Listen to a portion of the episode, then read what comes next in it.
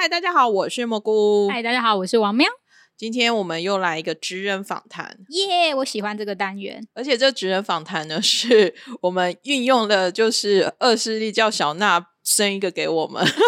小娜又坐我们现场，但她今天没有要出声，因为她抗议说她最近真的出现太多次了，对她想要保持她的神秘感。那我们今天要来访问的很特别，是我们找来的就是目前，因为大家现在其实很多都在 OTT 上面看韩剧和看很多电影，什么都在 OTT 上面。反正我们找了两位，就是现在是负责 OTT 的媒体联络人，但他们两个不是同一家 OTT。那因为各种的职场保密，所以我们就不说他是哪一家 OTT 了，因为反正大家自己去。猜，现在 OTT 太多，讲你也不见得容易猜得到哦。等一下，我觉得等一下在访谈之间就会 透露出来说，这他们是哪一家？哦，没关系，但是大家就心照不宣，好不好？对对对。那我们先请我们的米娅来跟大家说声 Hello。Hello，大家好，我是米娅，我现在就是负责叉叉叉叉的 OTT 平台的媒体联络人。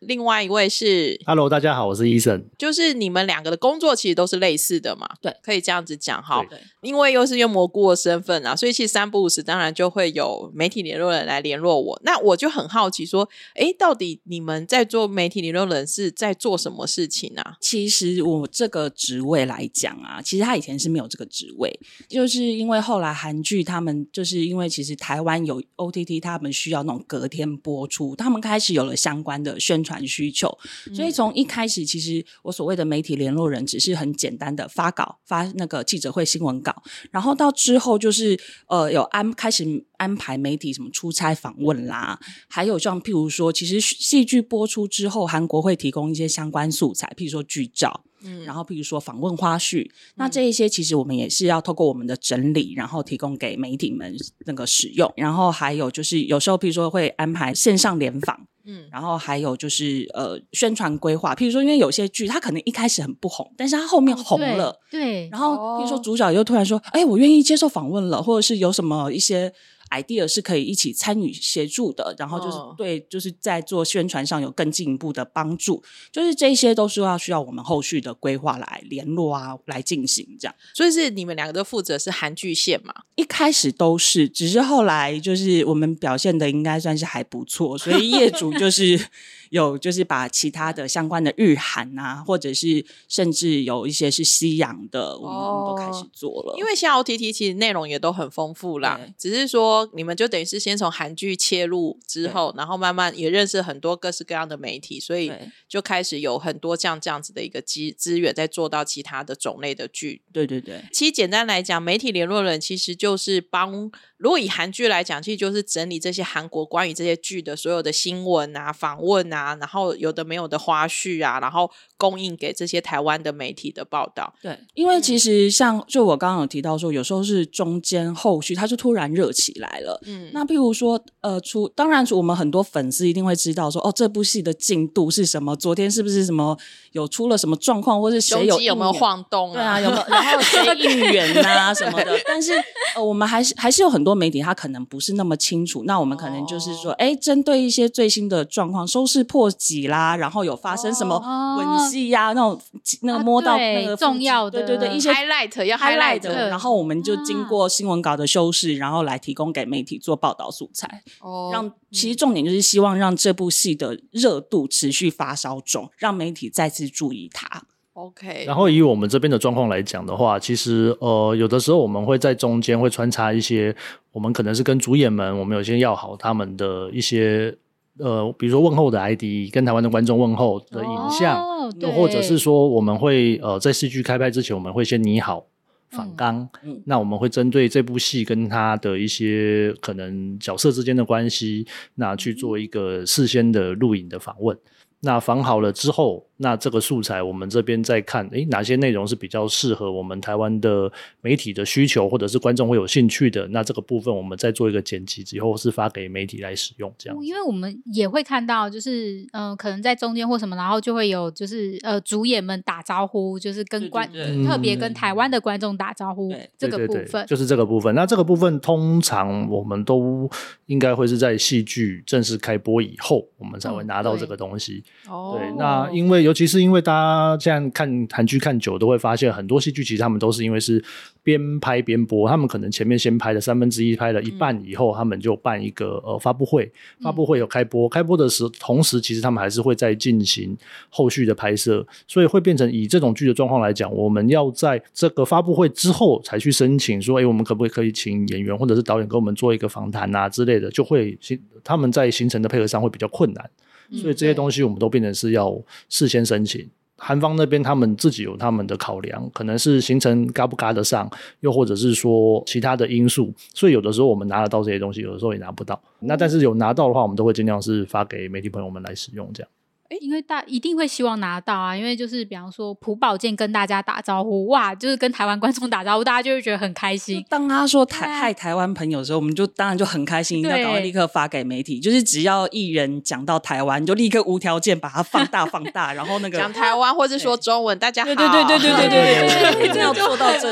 一。对，而且我刚突然想到，我就有一阵子我不知道为什么，就是韩剧有一些有有一家电视台的韩剧，他很爱就是在播。譬如说播个十集，播到第十二集的时候，他突然办记者会。哦，有我有看到，你知道我在就是哪一部？然后因为之前韩国没有告知我，我是那一天好像是刷刷网络，就说什么。他办记者会，就第二次记者会。那因为他那时候收视很好，他口碑很好，然后跳起来赶快发。然后就是因为其实台湾的在发稿的时候，其实是有固定的一个报稿时间，要跟记者说：“哎，我今天要发这个稿子哦。”哦，还有个要这样，他们才可以排上去的意思。对，就因为他们有时候有些媒体是会需要开编辑会议，然后跟长官说：“哦，今天有谁齐啦？”对，就是说有没有上纸本啊，有没有上网页啊？这种对。然后我记得那天好像是已经快到三点了，就已经是记者都要开始准备开那个开始写稿的时间，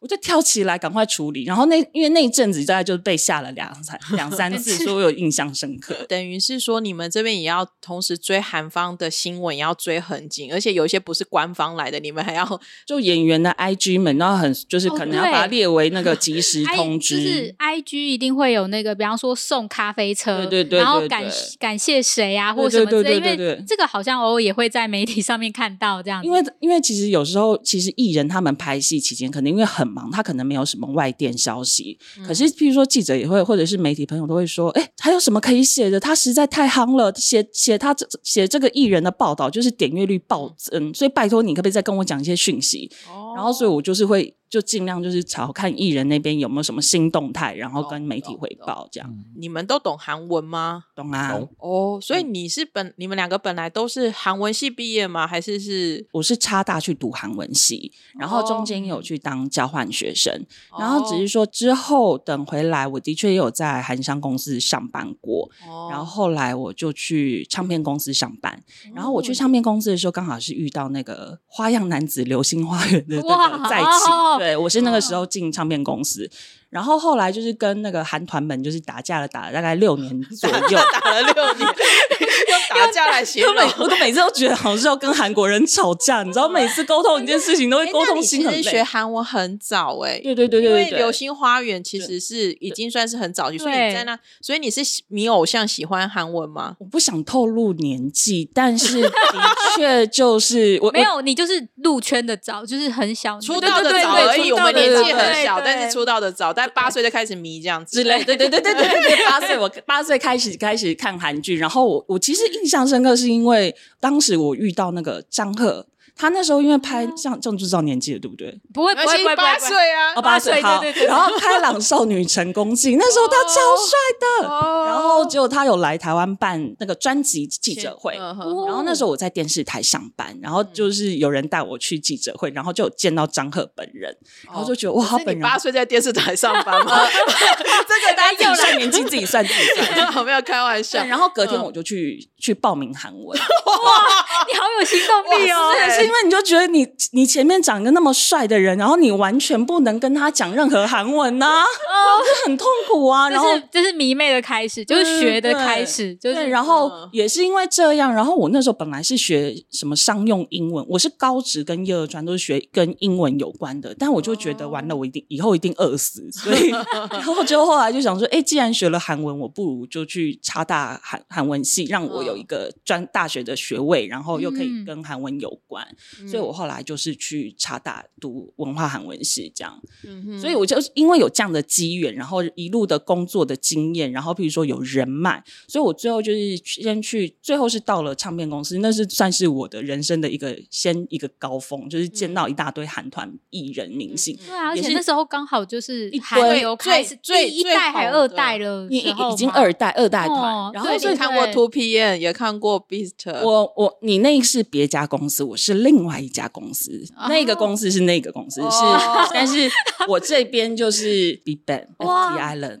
CNB，哇哇，就是这一些我们都遇过了。哇。对，然后就是也是因为经历过这一些，我就觉得好了，我人生应该要休息一下。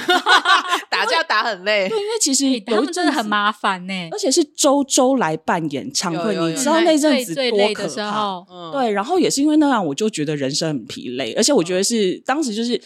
呃我不知道你们有没有这种经验，就是大概三十多岁的时候，通常就是人生的一个转换期。很多人会三十多岁去出国读书，因为觉得说大学毕业，然后到现在好像工作了很多年，是不是要换一个跑道？嗯就我觉得我发现是很多人刚好就是在那个年纪，我也是，我那时候已经跟医生已经认识了，然后我就是也是在想说，那我接下来要怎么办？因为当初我跟我唱片公司的主管说，我想要开民宿，但后来我发现可能开不起来，对，然后。后来，因为医生他其实在我身边也是比每次看，就是跟看跟我一起看韩剧啊，跟我一起看韩综，嗯所以他也就说，哎，那这样好了，不如一起去学韩文。哦，一对然后起出国，一起出国去读语学堂，然后去，我觉得哎也好，因为我觉得我以前的韩文就是比较高不成低不就，就是有点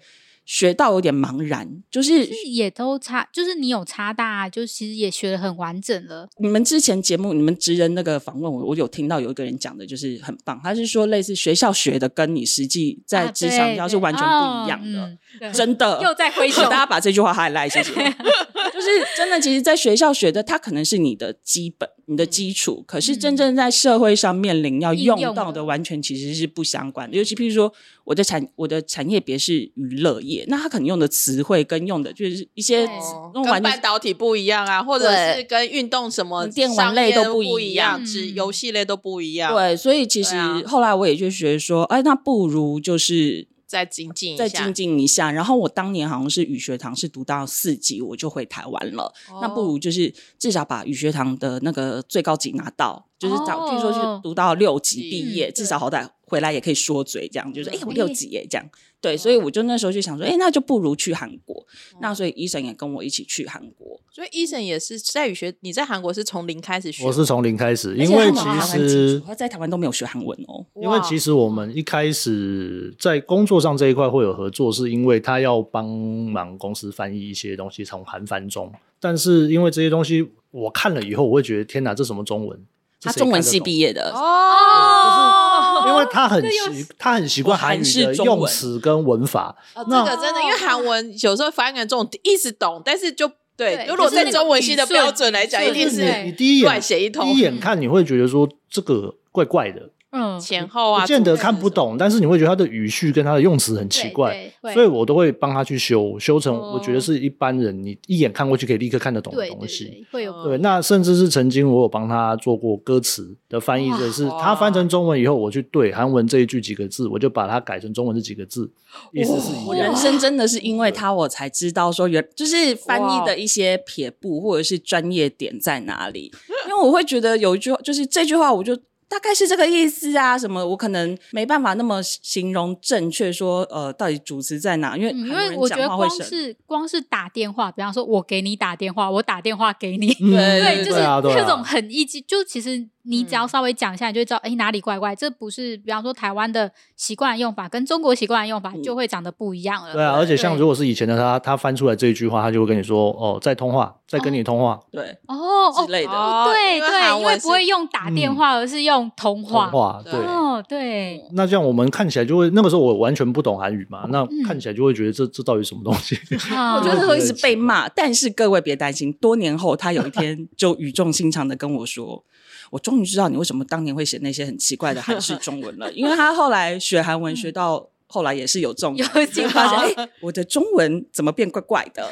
他也会有这种中文也退步了。因为像我们这样在工作上，本来以前原本是顺序是他先处理。韩翻中以后，我再去做润饰跟校对的部分。可是到后期我们会发现，哎，这样子其实非常花时间，因为等于是双重的时间。而且就是有的时候，你如果遇到急件的话，其实你是赶不过来的。对对，那所以刚好在二零一四年左右的时候，那个时候我们就开始在评估说，哎，那如果去韩国的话，他可以继续精进他的韩文。那相对来讲，我可以到把自己丢到那个环境里面，重新等于从零开始去学的话，对我来讲应该是比较可以短时间之内。呃，怎么讲？吃吃大补丸嘛，哦，在韩国大增这样。对，因为学语言就是待当地学，很快就可以，对，就会抓到了。对对，哇！所以你们其实这样子的话，等于两个现在的韩文都是听说读写样样精通喽。我觉得 说精通当然会有点牵强啦，可是我觉得基本上，譬如说吵架的时候绝对不会输啊，吵架不会输很重要哎。然后写写信写信韩国人看得懂，我要得到我的素材啊，我需要什么事情韩国人都会回你啊，他不会修不会。说看不懂有没有？他至少会他说哦，OK，你要的东西我要。我觉得这样就很好啦，就很厉害了，工作上堪用。对，因为我说这种，我不是那种很一直在精益求精的人，我比较堕落。因为你看，我们那么多时间要看那么多韩剧，我我是 靠韩剧学韩文，好不好？然后我跟他又不一样的点，是因为呃，我是有以工作为目的去学韩语的，嗯，所以我当初在学的时候，我并没有刻意去加强我在写字。私底上面这一块，嗯，写作对，尤其是我一开始我第一年我念的语学堂跟第二年不一样，我第一年是被大量灌输了很多的东西，因为。如果有去韩国的大学读过语学堂的人，大概都会知道，是他们其实开这个语学堂，通常是否你要去那边考大学或者是考研究所的学生，所以他们会着重很多东西是为了否你念书用的东西。嗯，对。但是对我来讲，我是为了工作，所以第一年我吸收了非常多的东西，但是我用有点用不太出来。嗯，所以我第二年我就转到是专门在 focus 在讲话这部分的语学堂去精进。对，第一年。但是相对来讲，我写字的部分就比较弱。哦，就作文的部分有点类似这样。呃，甚至比如说，如果我跟韩国人要用 c a t o 然后我们要打字 打讯息的时候，我通常我会跟他说：“我可以跟你通话吗？”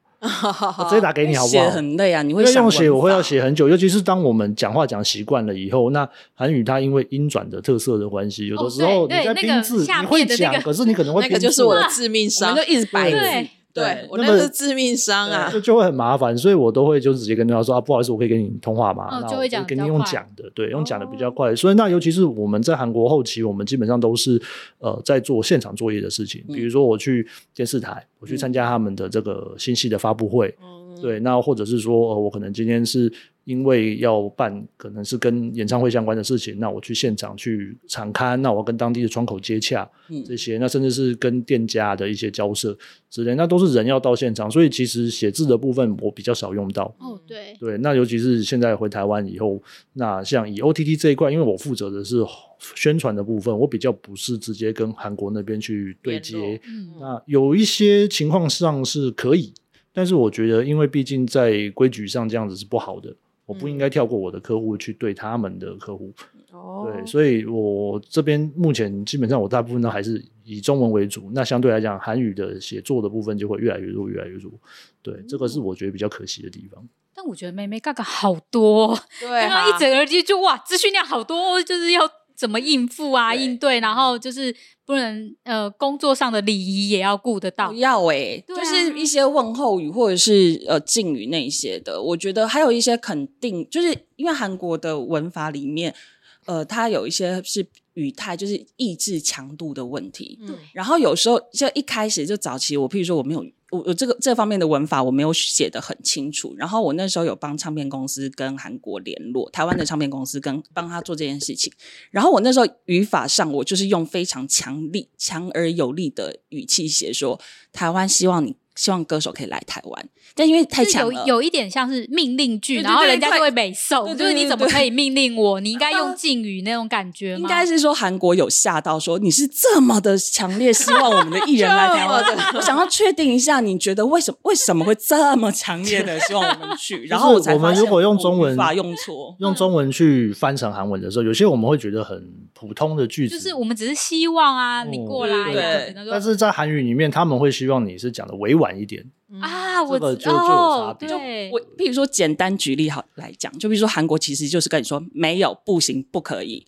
但是他们都会说我们觉得这部分好像比较困难。哦，对对。然后我就想说，你这个方面也太客气了吧？就是你知道，就是有点东西，你拿东西，然后你不需要这个东西，你不会说不需要，就会说哦没有关系。对对，没有关系。然后人家想说什么是没有关系？可能外国人讲说没有关系的意思是还是有希望可以吗？对对对，就是类似这种感觉。就是这边就有点像是跟韩国人工作的辛苦谈啊，对对对，因为他们就会假客气。对对对，但是其实应该是说，也是因为我们去韩国了以后，然后刚好一个因缘际会下，我先开始接触了 OTT 的工作，然后就本来原本是救火，因为其实那时候是 OTT。呃，他们需要一个韩文翻译，然后把记者会内容全部翻出来，然后他们的公关再把它写成新闻稿。但刚好那一天公关就有别的事情，他不能处理。刚我就我就跟客户说，哎，我其实之前在台湾，我就是做媒体宣传，我会写新闻稿，我而且连媒体的联络清单我都有。嗯，那我不如我来帮你写。直接把它弄成一个稿子的方式，我不用把细节全部翻出来，我就直接帮你发稿如何？然后就对方就 OK，那我们就开始求之不得啊！对对对，就是这么好的过程简化了，对啊，因为就不用过那么多关啊，薪水不用付两遍。对对对对，聪明聪明就是这个点。然后也因为这样，以后我就开始先接触了第一家 OTT，然后接着我其实大概那时候前后就是有三三家左右。那因为其实韩剧那个时候就是比较混乱的一。点是，通常这一家有这一部，不见得会有下一步。对，所以其实没办法说，就是固定为哪一家 OTT 做服务。那直到后来，就是有新的一家，他就是有诚意的，就是想要包我包下我，我就成为他专属的那个媒体联络人。那其他的案子的部分，我就是交给医生去处理。所以我们是因为这样才开始转行做 OTT 的。等于你们也是在韩剧圈也很久了，老实说，就是也等于是见证了韩剧目前是这样整个起飞起来。其实应该是说，因为早期我现在是做韩乐。然后其实以前的韩乐跟韩剧其实是绑在一起的，因为当年其实很多都是什么都是啊。你你忘了前面有个叫 Double S 五零一，其实我一直很想要提这个，因为流星花园的关系。那时候就是通常就是一部戏就是会带红其中一个，就一定会红的演员，然后那个演员通常都是一个所属团体。嗯，所以台湾那时候的 SOP 可能就是哦，先把韩剧炒红，韩剧红了以后就开始做韩乐。对，那其实是这样息息相关。等我们二零一八年开始以后，就是反而比较是针对一部戏一部戏的操作。嗯，对，所以后来的情势状况就不一样。那我们就是比较就是跟 OTT 业者来做这些配合。嗯，尤其是台湾的需求跟东南亚、亚太的需求其实不太一样。这一点怎么说？怎么说？我觉得像最好玩的一件事情是，台湾是今天韩国发生什么事，我们大概在十分钟吧，台湾媒体就会已经就开始报道。对对对，然后所以像那种，譬如说有些记者会当天的新闻，其实台湾隔天就会见报，然后电视露出，那甚至记者会当天下午，台湾的媒体全都发了，对不对？对，有。可是我后来在韩国，然后看到那种亚太记者会、亚太访问，嗯，很特别。他们尤其像那种菲律宾、新加坡，他们都可以隔一个月以上，哎，一个月。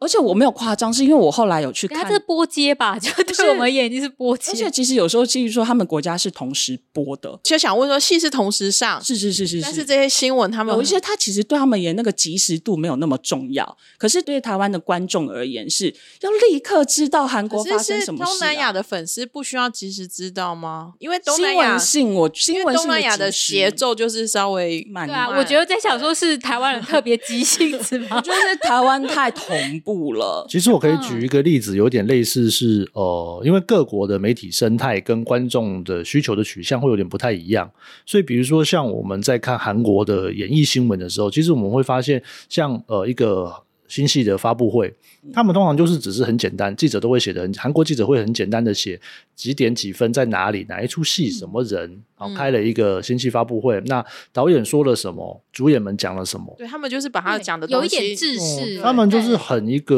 呃，就是资讯的，它只是一个资讯的传达，对对。那但是对于台湾的观众来说，可能台湾的观众就会去筛选，他可能会觉得，哎，这一 part 很无聊，我根本就不会想要看，那我只会想要知道说，哎，这一场的看点在哪里，有趣的地方在哪里。嗯，对他们会比较想要知道这些东西，所以相对来说，诶，东南亚可能也是类似这样子的情况，那就会变得是他们可能在娱乐新闻的及时性上面的要求就没有那么高。那甚至是说，像以韩国来说，他们的报纸其实娱乐新闻也是比较少，他们反而体育会更重视于娱乐这一块。对对对，那我觉得这些都是有影响。那其实跟各国比起来，台湾我觉得算比较呃特别的一个状况，就是观众们也会很希望知道很及时的事情。然后台湾的媒体也很多人都很厉害，自己是有可能日语的专长或者是韩语的专长，他们可以及时的就会去找到这些万店。台湾对于要临时差这件事情很坚持，超坚持的。因为譬如说，像 OTT 以前一直都没有重视一件事，叫做几点几分上线。可是这个对韩迷而言，是不是一件很重要重要的事情？我绝对忍无法容忍 多都等二十四小时才能看得到它。其实很多平台，它可能甚至只是差一个半小时，或者是两个小时。其实很多粉丝就不管了，他就直接那个跟 live 同步看，对不对？可是这个部分，其实我们也都一直在跟客户去强调说，韩迷就是要看同步的。那比如说，假设你今天这个是临时插播出，我们新闻稿就是把它放标，好，一定因为记者一定也会问说，你这个到底是几点更新？就是台湾是一个很特别，说一定要知道几点更新的市场。可是说真的，其他国家都好像都没有在在意这件事情。真的，嗯，因为我们自己很在意，我们自己很在意。对于别人的不在意，会觉得说，哦，你不在意哦。那就是一个，我真的觉得就是市场差异跟文化差异。然后我说，我可以想补充一件那个访问的一个差异，在希望我不要以后把这段剪掉。就我之前有安排，是要我剪还是不要剪？不要剪掉，因为这段我好想讲。好好好好，我之前有安排媒体们去参加一个新戏的访问，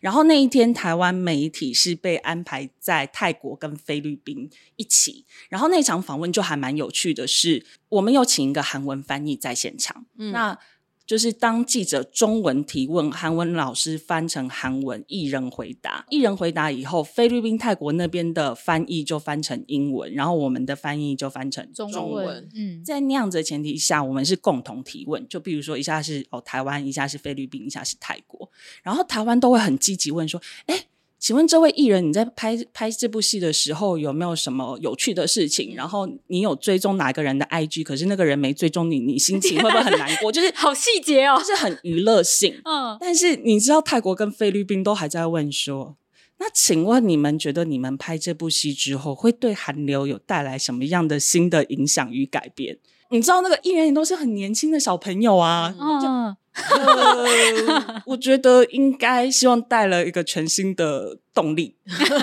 全新的影响力。就是台湾记者们的每次在问问题的时候都是很娱乐性，他这一点其实我觉得韩国记者应该是可以，就是可以理解的。可是我们就是到现在一直不太能理解，就是其他的国家市场，他们每次问问题都是很像在写那个韩流论文报告，这就是一个市场的差异。刚刚一听，我觉得确实我们就很。强强调一些娱乐性，然后刺激点，对，看点，吸睛点，对，然后跟就是那个人的背景，对，对，他有趣的互动，这个就有点有趣，因为有某种程度他就会觉得他有时候有的问题会觉得太没有深度。我们是娱乐的世界，其实而且我们今天访的不是导演或编剧，你知道有时候访导演跟编剧更紧张，因为其实他们有时候我面面对到导演跟编剧，反而会有一种愧疚。就是他们好认真在跟你讲，对啊，他们拍戏的想法、想法跟理念，对对，然后希望传达的讯息。那但是因为身为宣传，然后想知道就是演员跟谁是好朋友，稍微久了，你知道吗？讲太正经的话题有点接不，就是接不上。我们的就是我脑中其实只会 care 说，所以点在哪里？而且我们台湾记者会去做做球给艺人。推就是我们会推球给艺人，然后你就是万一遇到那种就是直接打回来不了你的那种艺人，就是你完全没有互动。据点王，据点王，据点王，我遇过据点王，你知道吗？对，我可以透露一下谁吗？好了，不要说。我们都有小本本，但是我有遇过那个据点王，真的是伤透我的心，因为他本人很帅，然后记者会那天穿一个那个格鸟格纹的那个全身，你还记得他穿什么？表示帅到不行。因为我第一次见到本人，真的很帅。但是那时候我因为我是有一个独家访问，就是我在记者会前十五分钟有这机会先独家访问他，然后我就说哦，因为你这次拍戏是有到那个其他就是其他的国家拍戏，那拍戏因为那两边的那个温度差很大，温差很大，那想必你又是夏天去拍，会不会很辛苦？他就看着我说没有辛苦的地方，然后我就说有没有特别难忘的事情？没有，没有难忘的事情。我们哭了我，然后女主角尴尬的看着我，我就赶快 Q 下，我赶快就问女主角问题。但是不到半小时后的记者会上，她被问到一样的问题的时候，她就说：“哦，因为天气太热了，我还特别从韩国一买了那个电扇吗？不是，是那个喷在喷剂哦，喷剂皮肤会凉的，然后买了一箱过去。”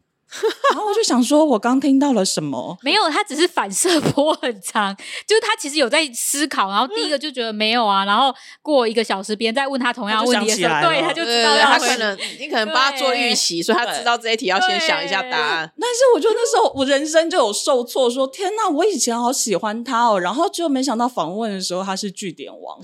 可是我们也会啊，我们那时候因为前之前疫情之前，很多艺人们都来电影宣传，对对对对，然后也会问很多问题嘛。然后我们跟蘑菇两个也会那边说，哦，他有 FN 体质，就是非 meeting 体质，他没有。对对对对对对，真的 很没有非 meeting 体质，对，都都会忍不住去就是看这一点。就是他万一像冷场的时候，我会觉得天哪，我们也是认真要帮你做宣传，就是你可不可以在线上线，就是线上。就是你可以进入状况内这样，所以这有点两难啊，因为可能艺人觉得我的个性就是这样，但对你们而言，在宣传上面就会很辛苦。对对，而且因为韩国在宣传上面，他们通常都会 focus 在剧本身。哦，对对，但是在我们以台湾来讲，我们会比较希望知道的是，除了你剧本身的东西之外，包含可能你的导演、你的艺人自己。比较相关的东西，就比如说有一些现在有一些是呃，可能偶像歌手，他是男团出身的演员，那我们有的时候我们自然就会想问说，哎，那你的成员们有没有对你讲什么话啊？加油啊！有没有帮忙呃死守本放啊之类的？对，那这个这些题目对于某一些韩国的公司来说，他们可能会觉得很敏感，这个在韩国那边好像是不太允许被问的问题，会觉得不礼貌，而且他们觉得这是私人问题。对，应该会觉得说，因为其实这部剧是这个人跟那个人跟其他的团员无关，他们就会觉得说，哎，现场就会说不要问，哎，这是不是文化的差异啊？我真心觉得是，哎，是，嗯，对，觉得是文化的差异。我觉得好像在日韩这边，对于私人问题会，呃，我不知道欧美怎么样，但是我觉得日韩的那种。听下来，他们会就是画的很清楚，他真的会很希望你专注于在这个本身。我的表现就是在我的剧里面呈现，所以你们应该去看那个剧，然后问一些剧中很复杂的问题。可是我们有的时候会很头大，因为他们都会在呃这个剧开播之前，他们会尽量保密，他们只会释放一些很短的预告，嗯，而而且有一些预告就是你大概还看不太出来实际的内容会是什么的，那。他丢出来的戏剧本是包含戏剧简介、人物关系图，可能很复杂。那你会想要多知道一些东西，但是你缺乏资讯。你也不晓得怎么去问他，这个也是有的时候我们会遇到比较困难的地方。还有一个东西就是很现实的点击率，就是你跟谁个团哪个团员，就是跟你加油了，跟就是啊这个剧你有什么表现，就是点击率有差。对啊，对啊，对啊。因为有的时候我们会想说，因为我以我们的身份，我们毕竟还是要帮他们做宣传，那我们会希望能够吸引更多人来看。嗯。可是大家也应该会有发现说，渐渐现在韩国有一些戏剧，他们会呃越来越多的一些比较。像小众市场，比如说恐怖片、惊悚片，对。对，那或者是一些职人剧，那这些东西其实与我们放在大市场上来看，它不是一个比较 popular、大众都可以接受的东西。那如果你是一个比较小众的题材，你又不让我问太多能够宣传的东西的话，其实会我们在操作上会有点困难。哦，嗯，所以对于就是韩剧，就是你你刚刚说，所以现在是不是真的越来越多那种小众题材？就是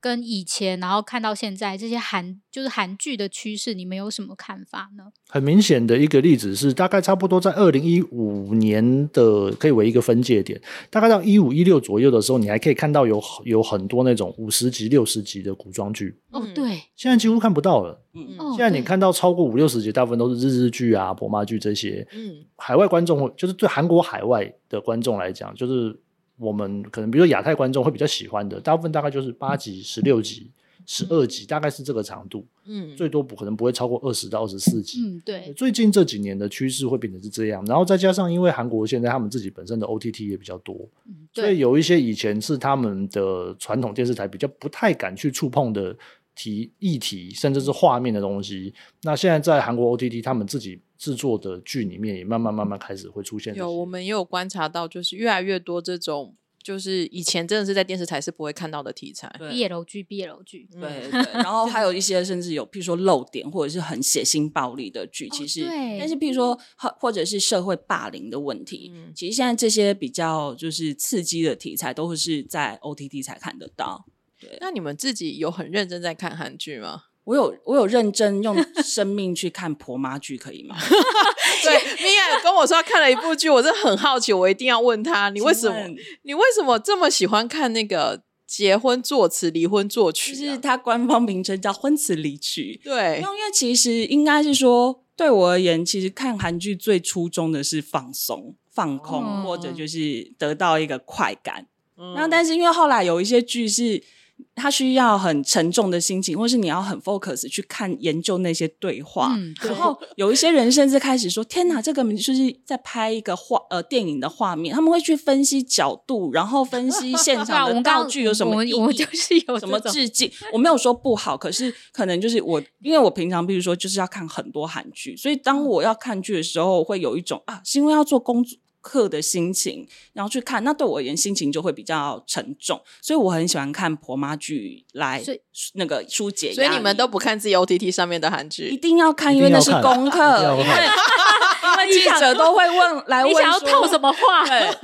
没有是因为譬如说记者有时是可能是记者没看，但是因为长官突然就说：“哎，你要去分析哪一部戏为什么现在那么红的原因。”那记者就会立刻打来说：“哎，请问这部戏到底为什么那么红？”所以就等于说看。公自己公司的韩剧就是做功课，对，看婆妈剧就是真的是放松，对。然后 婚词离曲，其实他一开始他就是直接跟你摆明说，因为他虽然主角是那个三对不同年龄层的三十岁、四十岁跟五十岁的夫妻的故事，老公们都是在韩国是很棒的职业，医师、律师跟教授，嗯，然后他们太太其实也都是韩国很典型的太太，譬如说就是贤妻良母啦，嗯嗯，然后再来就是。职场能力很强的啊，然后要不然就是那种呃，就是温柔贤属性，就是不同款的太太。然后就这些看似很完美的老公，就其实他们都各自外遇，而且他们的外遇的对象就是跟太太是完全不一样的。嗯，你等我一下，我捞一下哈，因为我有统计说，《婚词离曲》里面呢，陈勋他好像被打过四十几个巴掌。他真的很衰，因为他好像第一季不知道前面没几集，就他老婆发现到他外遇的时候，他老婆是直接，而且那个画面很像是无剪接，就是一口气打他三十七个巴掌，三十七，我去数，你知道吗？到底如何？就是一直怕那个女人没有在客气的打，然后后来下一集，然后又拿枕头又打了十几下。我觉得就是婆妈剧最厉害，会被家受，就是之前有那个泡不用泡菜打，对对对对对对对对。就是看的痛快，你有那种感觉吗？台台湾的那个相处就用捏爆，恰恰恰恰那种。然后，因为他其实是说了一个大老婆的心声。那其实当然不是说我是大老婆还是什么，而是一个他就是帮你舒压的那种感觉。他会帮你骂出你内心那个词穷，然后就就是，但是对我就是这个意思的台词。打的时候打的也痛快。然后，当然这个三十七个真的很痛快。而且我跟你说，那是第一季。第二季那个媒体称为“降龙十八掌”。第二季的时候，可怜的陈勋，因为其实他是带着他的怀孕的小三，然后跟他爸妈出来吃饭，然后他的大老婆就是在刚好也到那一家餐厅，因为他们是 VIP，所以餐厅店员就跟他讲说：“哎，你那个你先生他们一家人都有来哦，就在哪个 VIP 包厢。”我公婆他们出来吃饭，怎么没跟我说？可是那个，我想问，那个店员是故意的还是无就是无意的？他们家是因为对对店员来讲，他们其实就是一家人，然后就是陈勋那一家人，所以不是他的眼线。贵宾是贵宾，对对对。然后就是你知道贵遇到贵宾，你当然要做贴心服务，就是说哦，你们夫家夫家的人已经在这里面，所以他就开始就进去那个包厢里面，他就简直不敢相信自己眼睛，说现在是怎样？公婆在跟我的老。公以及小三一起吃饭，对，然后他就立刻降龙十八掌，又继续当着公婆面前 又继续啪啪啪打陈勋十八个巴掌之类的，然后还抓了怀孕小三的头发，然后拿去，然后要拿那个碗去砸地板，然后要把那个碗要拿去戳那个。他没有掀桌，他们他那桌子太重哦。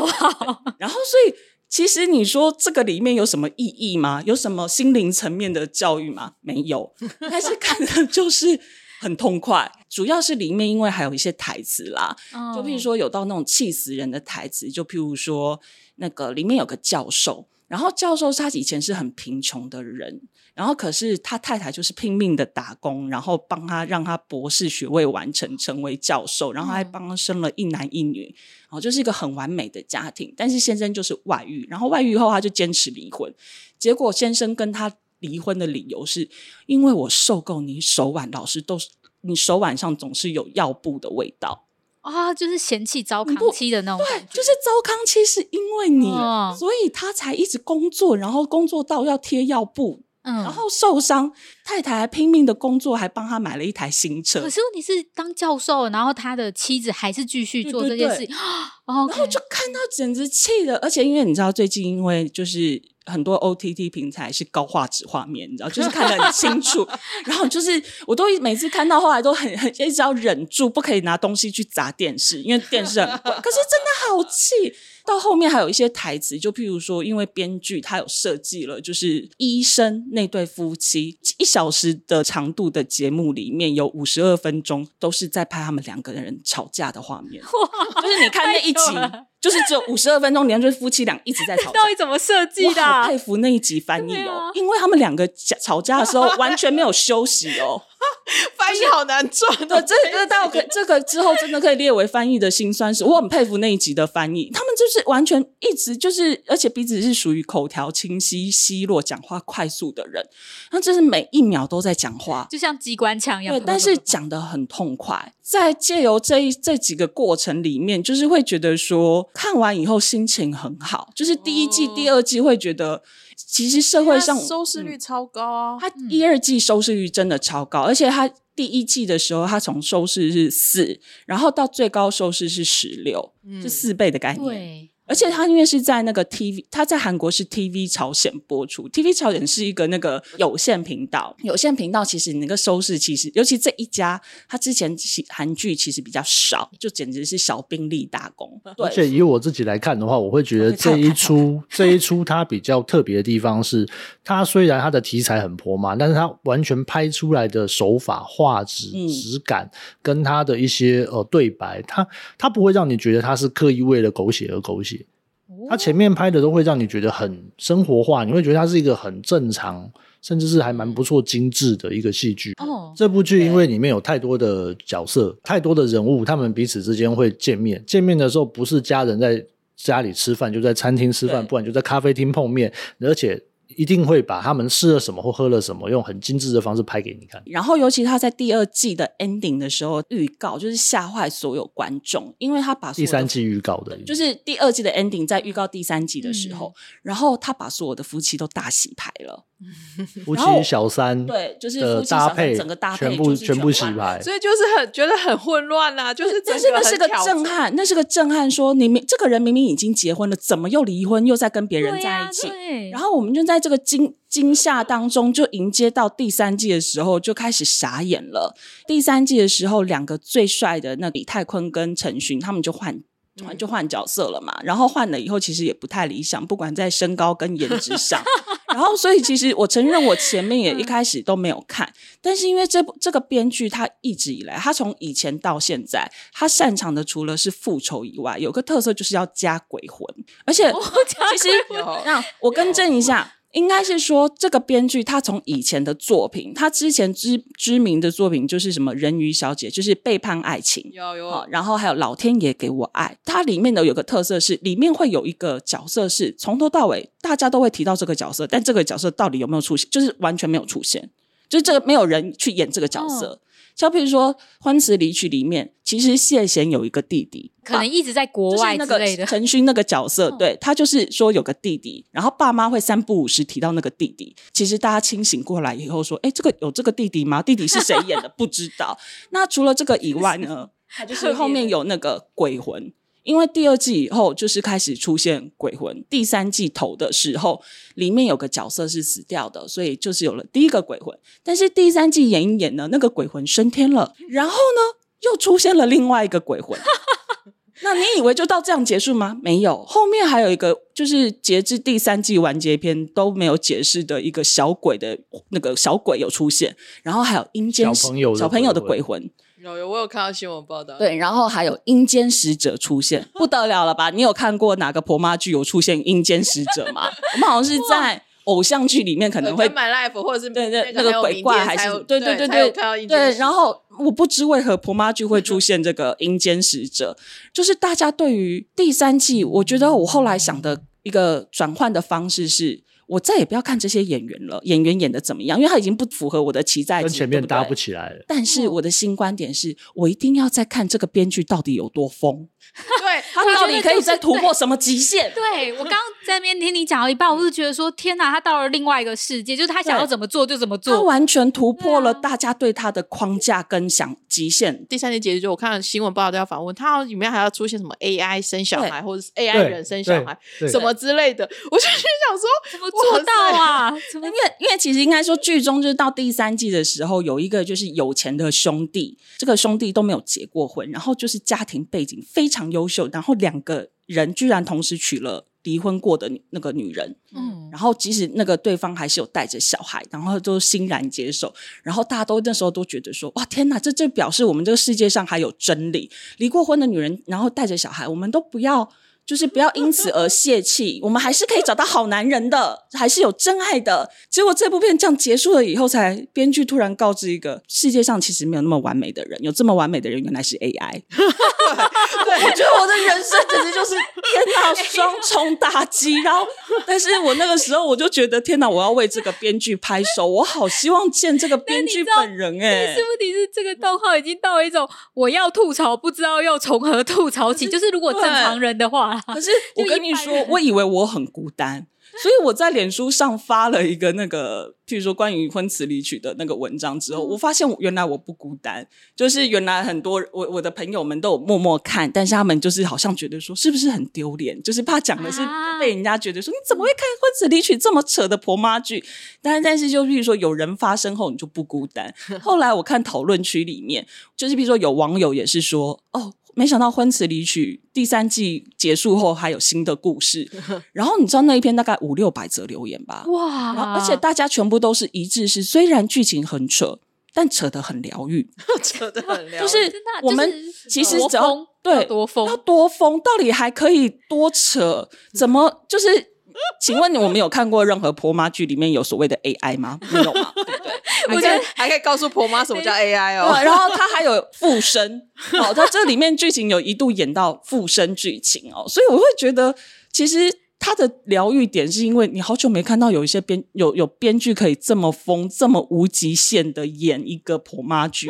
而且他在他在剧情里面他会把这些事情带入的非常自然，就是很自然的发生这些事情，你不会觉得他是为了硬加而加进去。像之前不是有上流战争嘛，就是上流战争它也是一个，对对对，它也是狗血剧，但是因为毕竟它的世界都是什么建筑商啊什么的，就是它的那个 level 太高了，那个不是我可以想象的。可是因为那个婚词离曲的世界，好像就是他演的很，虽然他们的地位是财经社经地位是高的，可是他们的对话，他们的生活形态其实是跟我们很像的，就莫名有一种疗愈感，对，而且会有认同感，然后就是会觉得天哪，大老婆都那么美了，然后老公还外遇，那我维持身材干嘛？就是这种感觉，就是类似这样啊，然后就会有同情。然后就开始就是带入跟着剧情走，然后就一起骂老公。对啊，然后到第四、第三季的时候，你就会觉得天哪，好开心哦！这些老公开始受到报应，然后这就所以越看越开心。然后再加上时时不时就有这些鬼魂来客串。然后，所以就无限的欢乐这样子，所以这就是为什么我很爱看《婚词离曲》的原因。我还是就是大家可以就是脑袋放空，虽然就脑袋放空的时候看，虽然它里面人物很多，但是你放心，它没有那么的复杂。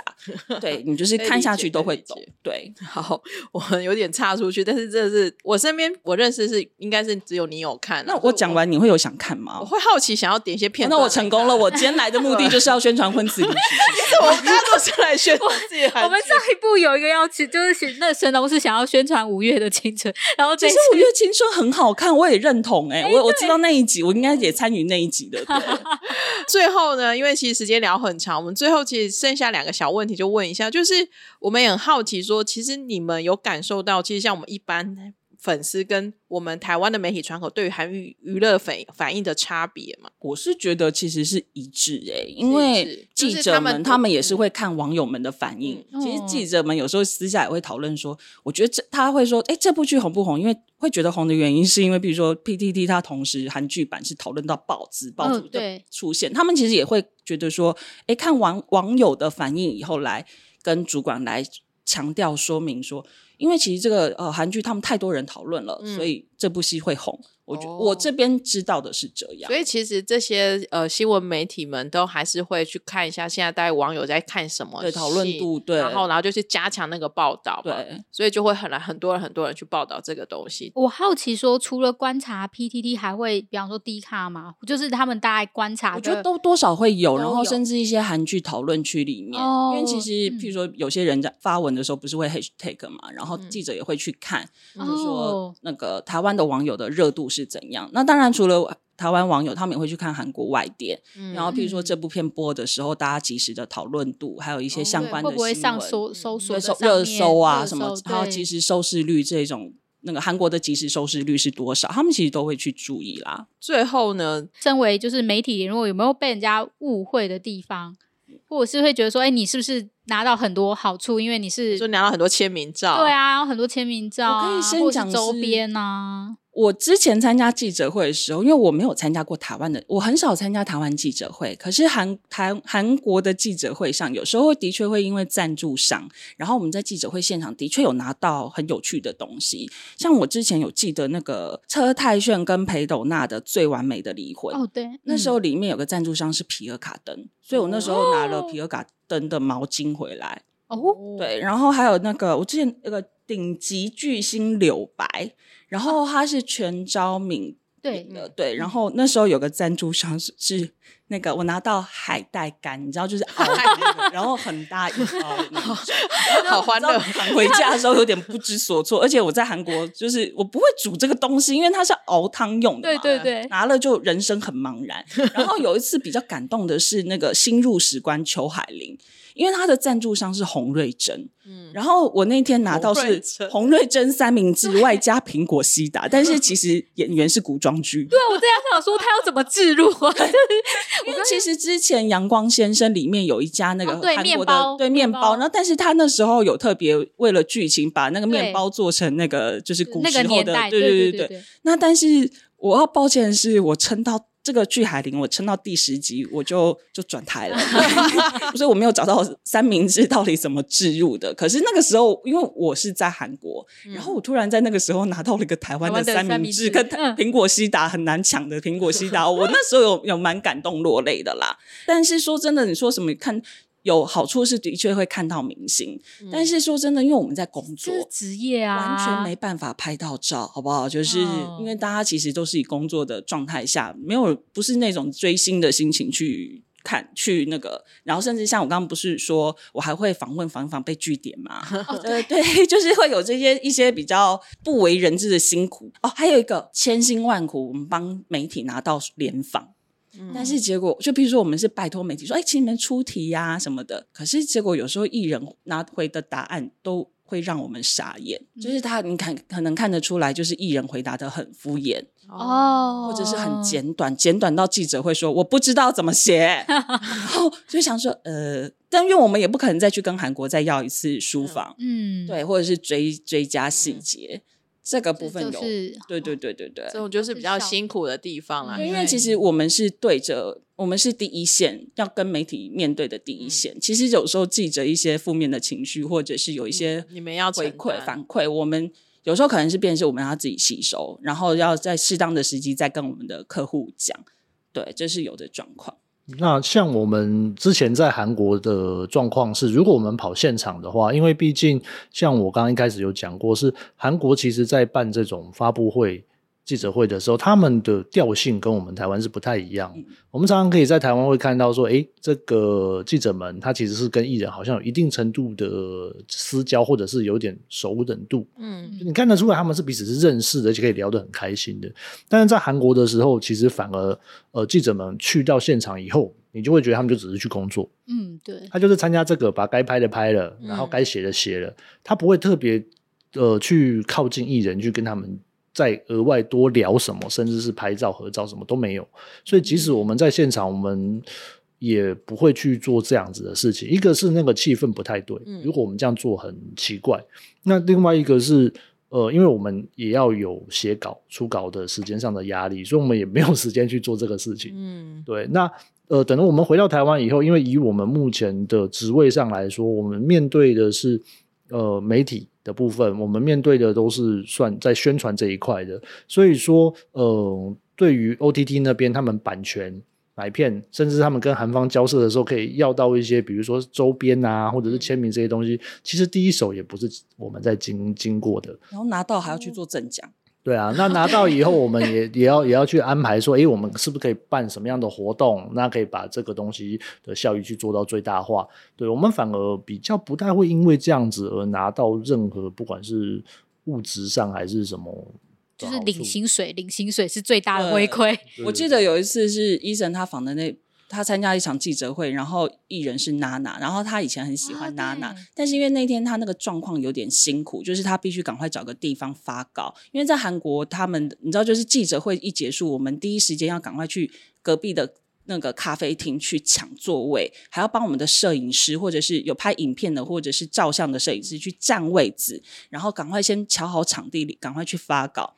伊人就是也是看到自己喜欢的偶像在面前，可是他还是得赶快，譬如说赶快去，赶快去抢座位啊，然后赶快去写稿子啊，然后就只能目送他离开。而且我们通常看到的就是记者会结束以后。都一定是经纪人带着艺人就离开，那会跟上去的都是粉丝。对啊，都是粉丝，因为粉丝会知道说，哎，他今天这场戏在哪边有记者会，都会是粉丝去。那有一些艺人就会很亲切的去做 fan service，那有些他也就会很礼貌的跟粉丝们说，不好意思，我等一下还有别的访问，有别的行程，因为他们可能要去跑，比如说广播，嗯，又或者是说他们在呃记者会结束又会有一些个别的那种 interview。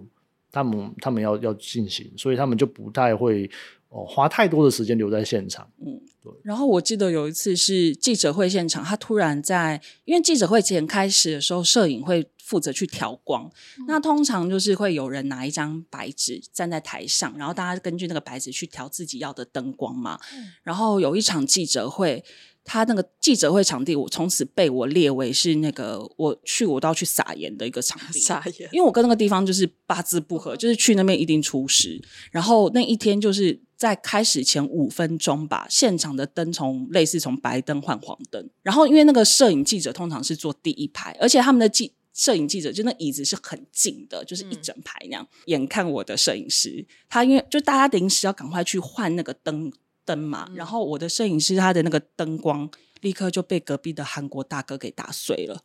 然后那个好像要一万多块台剧，对灯具灯具，然后那个要一万多块，心都碎了，而且很难吵架，因为记者会已经要开始了，大家赶快先把那个。事情做好，赶快做完。然后其实人家好像也，我记得好像也只说个对不起，他也没有要赔，他就这样走，最后就走了。然后我的摄影师也就是摸摸摸着鼻子就就忍了。有时候一些现场临时的状况是真的很难预测，就变成是我们在事前都要先做好万全的准备，器具要准备够，线要够，电要足。对，这种这种小细节，这种小细节。而且以前我们虽然不是。跑这种专业的，可是也就是这样子累积经验以后，才可以去面对更多突发状况。尤其是像我们一开始可能是只有自己一个人去，但是到我们回台湾之前，我们的阵仗已经是大到我去参加新期发布会的时候，除了我之外，我会带一个平面摄影，嗯，然后跟两个是动态摄影。哦，然后还有我会去做义工，然后他他会他会先去附近可以占位置的地方。你知道占位置多重要，很可怕，真的。这一次我们听到最重要，居然是占位置是很重要。我觉得他们需要平，你知道说现场等于是四四台电脑，就是他文字一个电脑摄，然后平面摄影一个电脑，然后那个动态摄影可能是需要两个电脑。因为我们那个时候，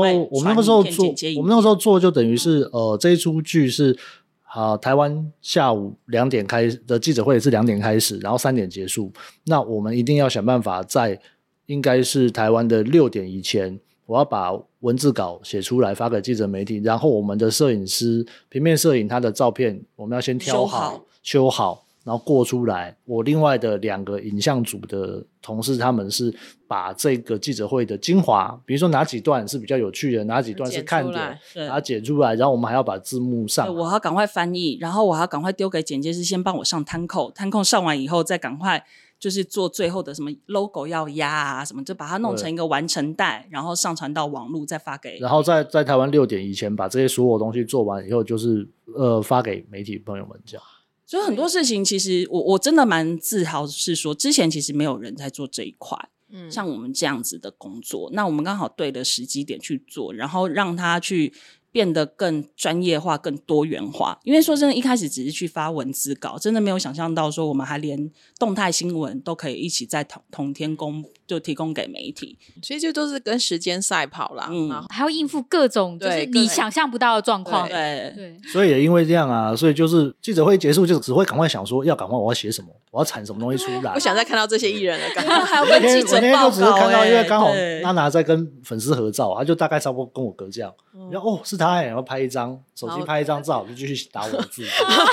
有点。然后要不然就是像前阵子孙英珍不是因为结婚讯息，然后她不是那个前阵子三十九，然后不是就开心系记者会嘛？那一天我觉得我人气超旺的，就是所有 网络记者、报纸记者跟电视记者第一时间都说：“米娅，所以刚刚孙英珍讲了什么？快点！”然后就要赶快重点文字整理，就是他讲的任何一句话就赶快丢给媒体，然后你就很快就看到媒体的那个即时新闻就都出来。台湾的应变能力很强哎，我觉得台湾不管好像就是男生女生，就是一个人当十个人用，就是已经被训练到任何职场好像都是。这样哎，哦，我觉得感感觉出来，就是自幼你又说了一下，东就是东亚其他国家的那，跟他们相比的 话，对，就会觉得哇，就是其实台湾的那个媒体很强，对，很及时，对对。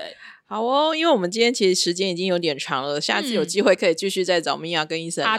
对对对，因为其实我发现聊起来真的是好多东西可以讲了。因为身为粉丝的我们，就是很难会接触得到这样的一个现场，所以听你们叙述也觉得很有趣，可以感受到那个现场的压力感啊。但因为也谢谢你们，所以我们现在其实还蛮多消息真的是第一手得知的。不过粉丝们真的是欲望无穷，